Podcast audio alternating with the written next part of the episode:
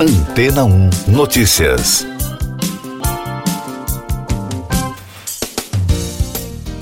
Bom dia! O meteorito que caiu na cidade de Windscombe, no sudeste da Inglaterra, no ano passado, continha um tipo de água quase idêntica à da Terra.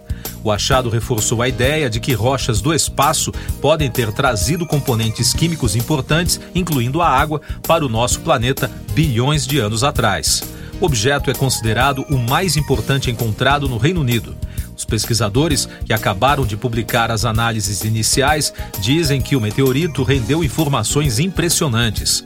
O processo para escolher os mais de 500 gramas de detritos investigou jardins residenciais, calçadas e campos depois que uma bola de fogo gigante iluminou o céu noturno da cidade. Os restos fragmentados do objeto foram cuidadosamente catalogados no Museu de História Natural de Londres e depois emprestados a equipes em toda a Europa para serem investigados minuciosamente. A água encontrada representava até 11% do peso do meteorito e continha uma proporção muito semelhante de átomos de hidrogênio encontrados na água terrestre. Algumas teorias dizem que a Terra, quando jovem, era tão quente que teria expelido grande parte de seu conteúdo volátil, incluindo a água. Mas o fato de o planeta ter hoje 70% de sua superfície formada por oceanos indica que deve ter havido um acréscimo posterior. Mais destaques das agências internacionais no podcast Antena 1 Notícias. A justiça britânica rejeitou o projeto de independência da Escócia. Com a decisão, o país não poderá convocar um referendo sem autorização de Londres. Segundo a agência France Press, apesar da derrota, a primeira-ministra nacionalista Nicola Sturgeon se recusa a desistir da proposta. Em coletiva de imprensa em Edimburgo, Sturgeon afirmou que negar a um dos sócios da União o direito de decidir o seu futuro é uma pílula difícil de engolir.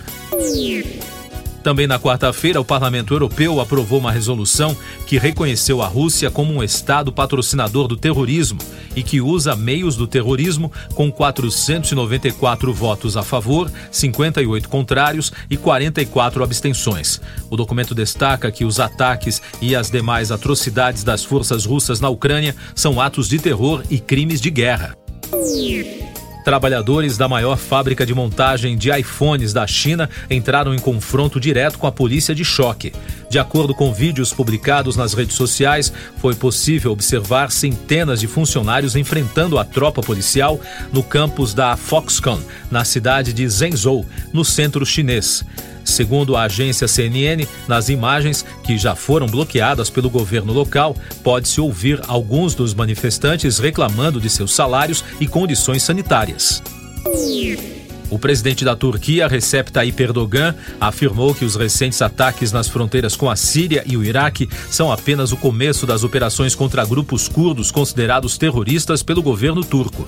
As ações militares contra bases usadas pelo Partido dos Trabalhadores do Kurdistão e das Unidades de Proteção Popular tiveram início no último domingo.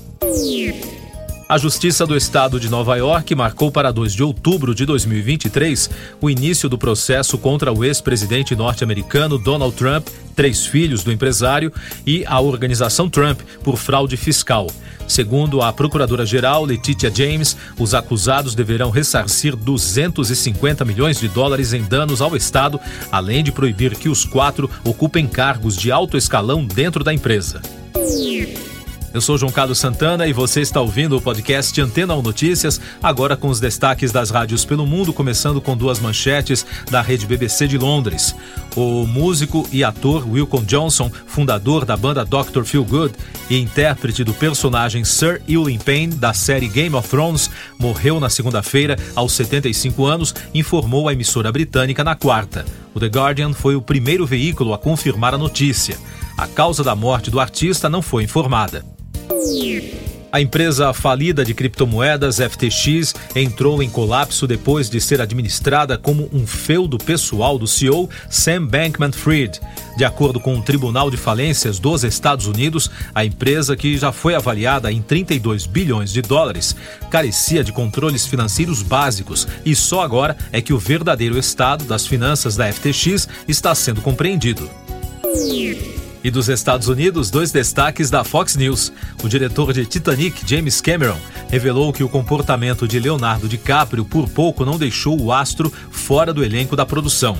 Durante uma entrevista com a GQ, Cameron revelou que DiCaprio quase não foi escalado para o papel como Jack no clássico drama romântico de 97, depois que ele se recusou a ler as falas com a colega a atriz Kate Winslet durante o processo de audição.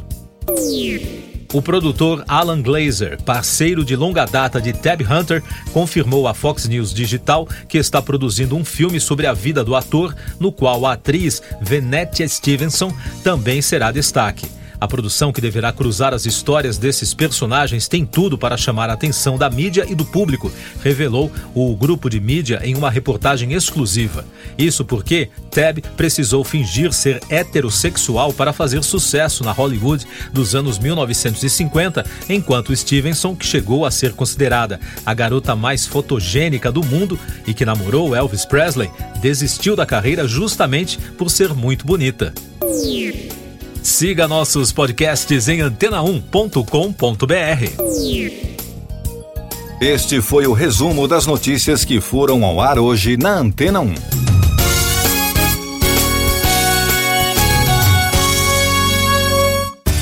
Depois de tanto conteúdo legal, que tal se hidratar com água rocha branca?